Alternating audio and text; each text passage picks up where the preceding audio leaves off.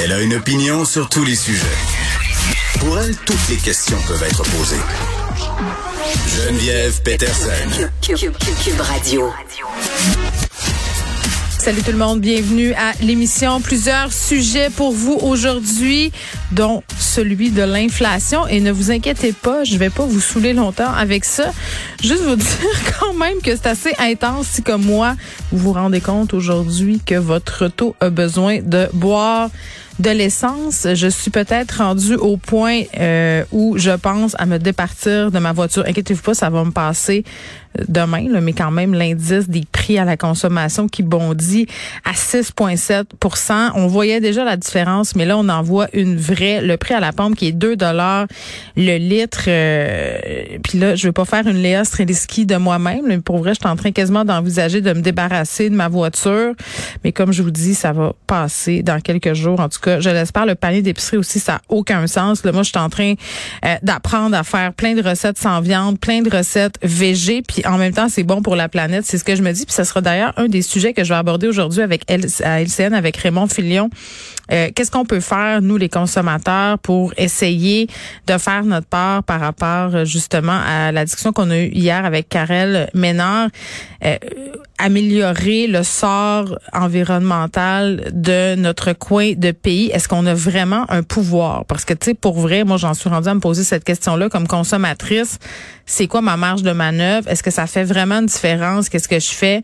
Puis est-ce qu'on devrait pas encore plus agir en amont, là, au niveau politique? Euh, là, je parle de volonté politique, de courage politique pour imposer à certaines compagnies qui sont de grands pollueurs. D'ailleurs, je lisais le dossier dans le journal hier, là, à Malartic, la mine qui est fautive, qui est délinquante euh, depuis des années, qui contourne euh, les lois environnementales. À un moment donné, je veux bien croire que ça fait vivre une région, qu'il y a des gens qui dépendent de cette mine-là. Puis c'est le cas pour plein de régions au Québec hein, qui sont dépendantes des industries. Là, moi, je viens du Saguenay connaît le rôle de l'Alcan au sein du Saguenay-Lac-Saint-Jean. On sait que c'est un grand employeur là-bas. Les gens aiment Alcan, ils tiennent. Puis en même temps, est-ce que c'est une raison suffisante avec ce qu'on traverse en ce moment, l'urgence climatique, pour laisser à ces compagnies-là le champ libre de faire la pluie, le beau temps, non seulement sur l'écosystème des régions dans lesquelles elles sont installées, mais globalement, tu sais, parce que j'ai l'impression que nous, comme consommateurs, c'est comme une espèce de d'aiguille dans une botte de foin. Là. Je veux bien euh, décroisser, comme on dit, acheter moins. Essayez de pas passer par Amazon, euh, essayer de euh, pas trop justement remplir mon bac de récupération en me donnant bonne conscience en disant ben c'est pas grave s'il y a du suremballage, ça se récupère mais à un moment donné, tu sais, c'est quoi mon vrai pouvoir? Donc, une question qu'on va se poser, puis je pense qu'à un moment donné, ça va passer par nos poches, tout coûte plus cher. Euh, tu sais, on vient de parler d'inflation, donc la différence au bout du mois peut être quand même assez conséquente, donc il va falloir que ça passe par là. Euh, selon moi, puis petit mot aussi pour revenir euh, sur le segment que j'ai fait hier avec ma collègue Karine Gagnon qui a écrit en fin de semaine sur le départ de Jeff Fillion de Choix Radio X. Elle persiste aujourd'hui. Euh, bon, Radio Poubelle, la suite et le titre de sa chronique dans le journal. Je vous invite à la lire, mais, mais c'est fou quand même parce que hier, je lui disais, puis on avait cette discussion-là, à savoir à chaque fois qu'on parle contre Radio X, entre guillemets, ou qu'on parle de ce phénomène-là de la radio, bon, poubelle. Je sais pas si j'aime cette expression-là, mais c'est comme ça que les gens appellent ça. À chaque fois qu'on dénonce un peu ces propos-là ou qu'on parle de certains animateurs ou qu'on se permet de questionner le rôle qu'ils ont dans l'espace social, puis c'est ce que Karine faisait là, en disant, tu sais, parfois on jette de l'huile sur le feu. Euh, parfois, ça détériore le climat, ça contribue à tout ça. Catherine Dorion a beaucoup tapé sur ce clou-là aussi. Safia Nolin, même affaire, de dire, écoutez, là, quand on, on a la harde de ces gens-là sur le dos, c'est pas drôle.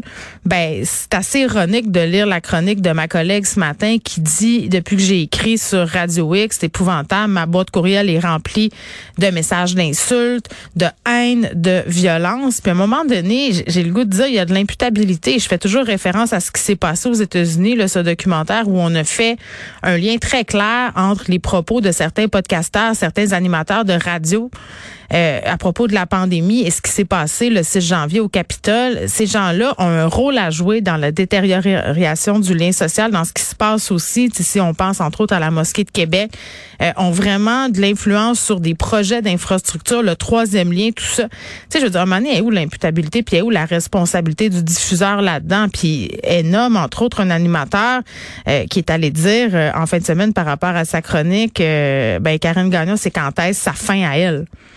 Tu sais, je sais pas là.